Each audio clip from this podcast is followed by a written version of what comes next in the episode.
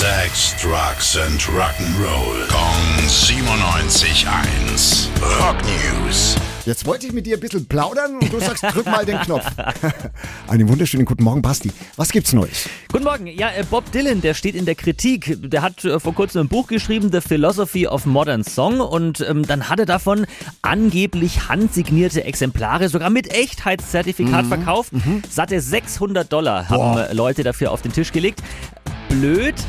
Die Blöd. waren gar nicht wirklich von ihm handsigniert, sondern Nein. mit irgendeinem Nein. automatischen Stift.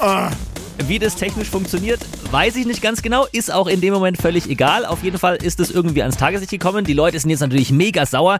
Er hat eine lange Entschuldigung geschrieben, signiert, wurde zu Pandemiezeiten. Er war gesundheitlich angeschlagen, hat mir überlegt, wie macht man das.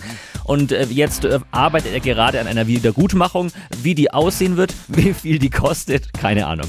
Ganz ehrlich, voll die Verarsche Ja, geht gar nicht. Dankeschön, Basti. gerne. Rock News. Sex, Drugs and Rock'n'Roll. Jeden Morgen 9 um kurz vor 8 in der Billy Billmeyer Show. Kong 97.1. Frankens Classic Rock Sender.